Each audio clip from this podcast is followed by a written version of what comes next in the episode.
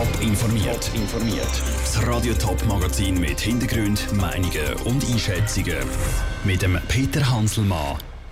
Warum Pfeife im Zürcher Kantonsrat mit Hennen, also mit Hühnern verglichen wird und ähm, warum der Schaffhauser Regierungsrat hässig auf GPK ist, das sind zwei von den Themen im Top informiert.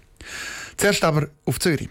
Es muss für die Mitarbeiter ein Horror sein. Gegen die Blick-Redaktion ist heute Nachmittag eine anonyme Drohung eingegangen. Von einem Blutbad war äh, in der Drohung drin. Die Polizei ist mit einem grossen Aufgebot vor Ort und vor Ort ist auch die Radio-Top-Reporterin Tabea Fono.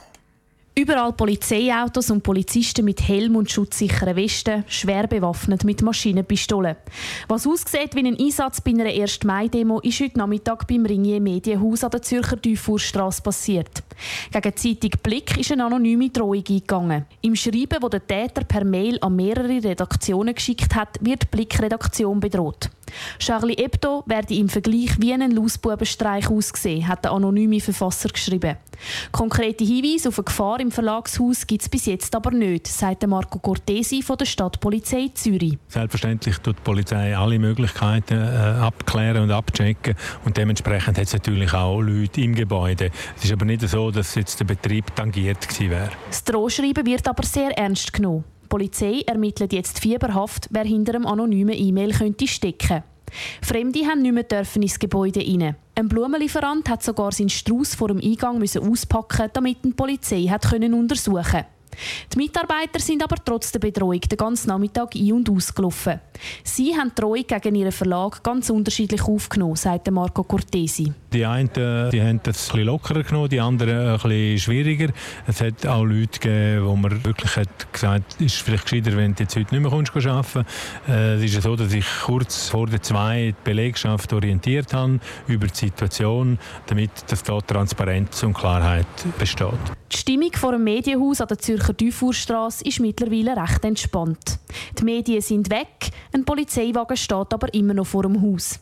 Wie lange Polizisten noch im Einsatz sind, kann Marco Cortesi noch nicht konkret sagen. Solange dass wir nicht das Gefühl haben, dass jetzt die Situation sich entspannt hat, wird die Polizei da haben. Äh, es ist natürlich auch so, dass natürlich das Verlagshaus dann selber für die interne Sicherheit zuständig ist und entsprechend muss Securities oder so aufbieten. Die Medienstelle von Ringier wird zum Vorfall im Moment noch keine Stellung nehmen.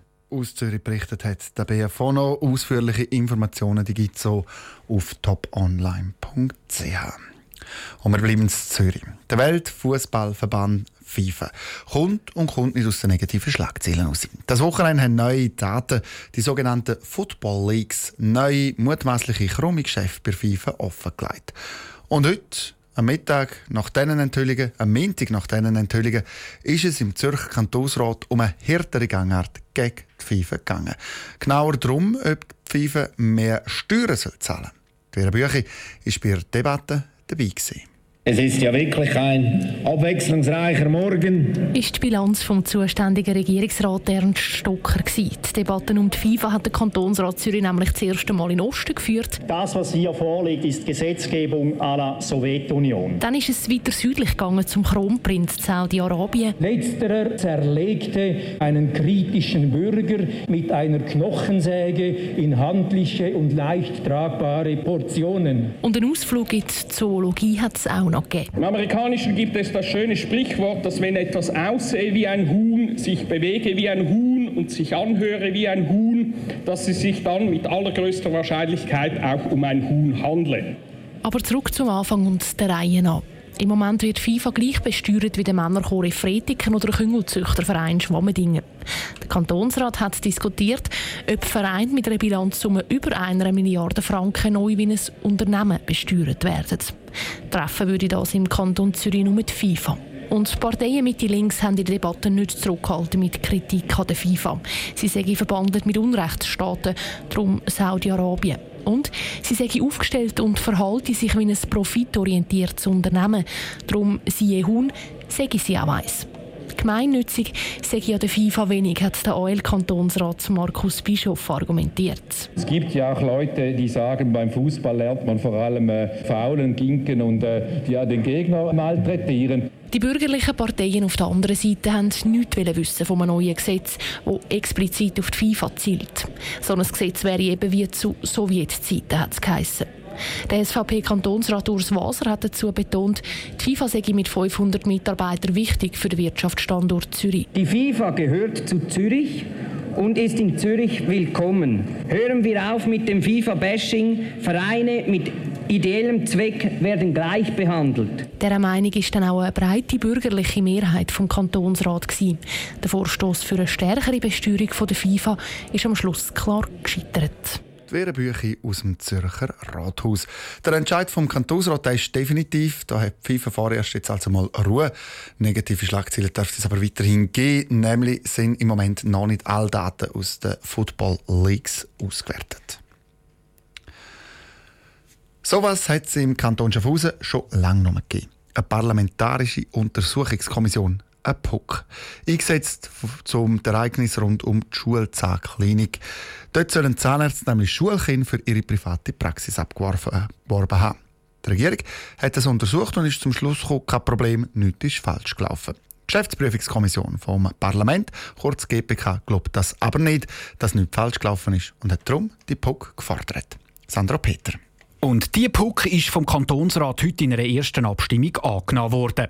Das kann der zuständige Schaffhauser Regierungsrat Christian Amsler nicht nachvollziehen. Es sei das härteste Mittel, das es für die GPK. Dass sie so eine PUC überhaupt gefordert hat, sei quasi ein Schlag mit dem Vorschlaghammer dass dann die Informationen auch noch an die Weltwoche raus sind, bevor sie eigentlich hätten dürfen raus, das kratzt sie schon ein bisschen am Vertrauen, sagt der Christian Amsler. Dass dort ein Leck rausgegangen ist aus der GPK in die Weltwoche, bevor man überhaupt das öffentlich gemacht hat, dass man PUC machen das zeigt ja auch, wie die GPK scheinbar auch interne Probleme hat. Wir sind sicher konstruktiv und würden gerne positiver zusammenarbeiten, aber wenn das so natürlich gehandhabt wird, dann ist das mehr als schwierig. Mit diesen Vorwürfen nicht einverstanden ist der Präsident der GPK, Marcel Montanari. Die Informationen sagen nicht unbedingt von der GPK die Medien raus. Bevor das passiert ist, hat die GPK nämlich alle Fraktionen im Kantonsrat über ihre Forderung informiert. Das Leck könne also irgendwo im Kantonsrat sein. Außerdem sei es ganz grundsätzlich gar nicht so schlecht, wenn zwischen GPK und Regierung nicht nur Friede, Freude, Eierkuchen ist.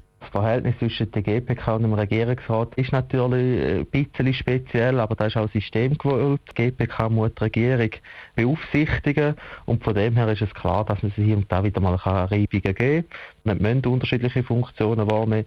Die Regierung muss operativ tätig sein und wir sind für die Aufsicht zuständig. Dass sich das Verhältnis zwischen der GPK und der Regierung ändern müsse, das sei darum nicht nötig, betonte Marcel Montanari. Ob es dann aber überhaupt zu einer PUC kommt, da ist das letzte Wort noch nicht gesagt. Der Kantonsrat muss da zuerst nochmal darüber abstimmen.